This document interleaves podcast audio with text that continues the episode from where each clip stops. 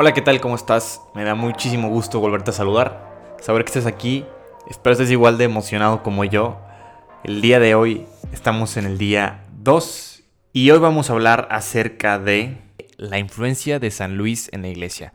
Básicamente habla así de pues la gran influencia que tuvo como santo a nivel iglesia y, y, con varios papas, ¿no? Que lo reconocen como un gran santo por esta consagración en específico. Día 2. Un relato de la vida de San Luis de Montfort ilustra su pasión sobre la que hablábamos ayer de manera particular. En el pueblo de Pontchateau, San Luis animó a los campesinos a construir un enorme monumento a la pasión de Cristo sobre una columna cercana. Durante 15 meses, cientos de campesinos ofrecieron sus habilidades y trabajó para edificarlo. Una vez terminado, lucía como una construcción sólida, una verdadera obra de amor. Pero el día previo a su dedicación por el obispo, Luis recibió la noticia de que sus enemigos habían convencido al gobierno de destruirla. Habían mentido a las autoridades diciéndoles que la estructura servía como fortaleza contra el gobierno. Cuando Luis recibió esta decepcionante noticia, les dijo a las miles de personas presentes para la ceremonia de bendición, Esperábamos construir un calvario aquí, construyámoslo en nuestros corazones. Bendito sea Dios. Una cosa acerca de la obra del Señor, las cosas no siempre salen de acuerdo a sus planes. Por ejemplo, San Luis seguramente había planeado que su monumento a Cristo duraría más que un día, pero el santo aceptó obedientemente la destrucción de sus planes y alabó a Dios. Debido a esta clase de desapego de su propia voluntad y apego a la de Dios, Luis se convirtió en un instrumento utilizado por Dios para realizar obras aún más poderosas. Así, a pesar de que destruyeron su monumento físico, la enseñanza de Luis finalmente se convirtió en un enorme edificio en la iglesia, que ejerció gran influencia sobre muchos papas e incluso sobre la espiritualidad católica. A fin de cuentas, las obras apasionadas de San Luis valieron la pena, aunque él mismo no haya alcanzado a ver el fruto. Mientras comenzamos a prepararnos para la consagración a Jesús por medio de María, consideremos el apoyo que varios papas han dado a la enseñanza de San Luis, que sus testimonios de apoyo fortalezcan nuestra determinación de avanzar hasta el día de consagración y que nos ayuden a confiar en que nuestra consagración dará realmente mucho fruto en nuestras vidas, aunque aún no alcancemos a comprender plenamente cómo. El beato Papa Pío IV dijo que la de San Luis es la mejor y más aceptable forma de devoción a María.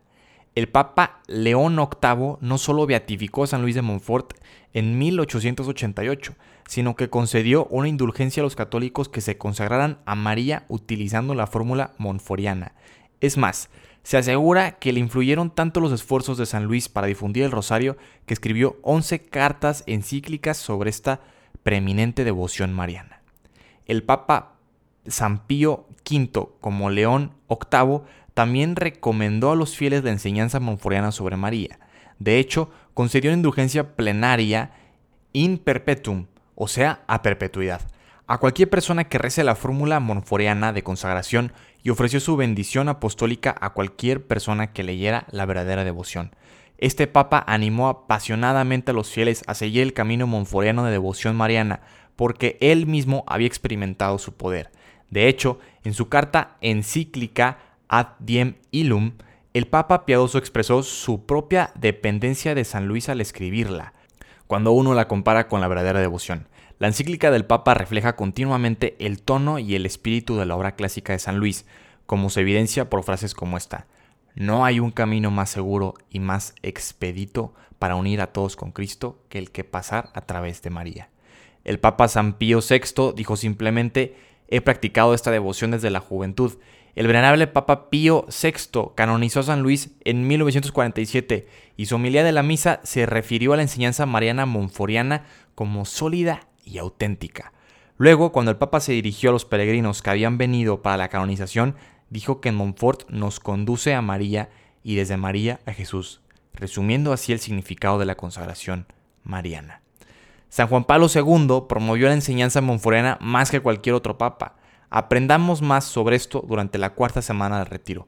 Bastante mencionar aquí dos hechos increíbles. Primero, el lema papal de Juan Pablo fue Totos tus, todo tuyo, tomado directamente de la oración monforiana de consagración más breve.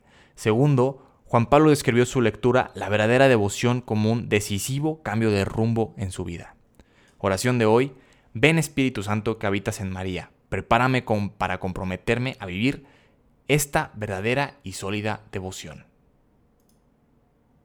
Pues bueno, esto fue el día 2. Como podemos ver más adelante estaremos platicando acerca de San Juan Pablo II, que sí efectivamente fue el Papa que más habló acerca de esta consagración. Es muy padre su capítulo en este libro y espero lo sigas disfrutando. Nos vemos el día de mañana y sigue echando todas las ganas a esta consagración.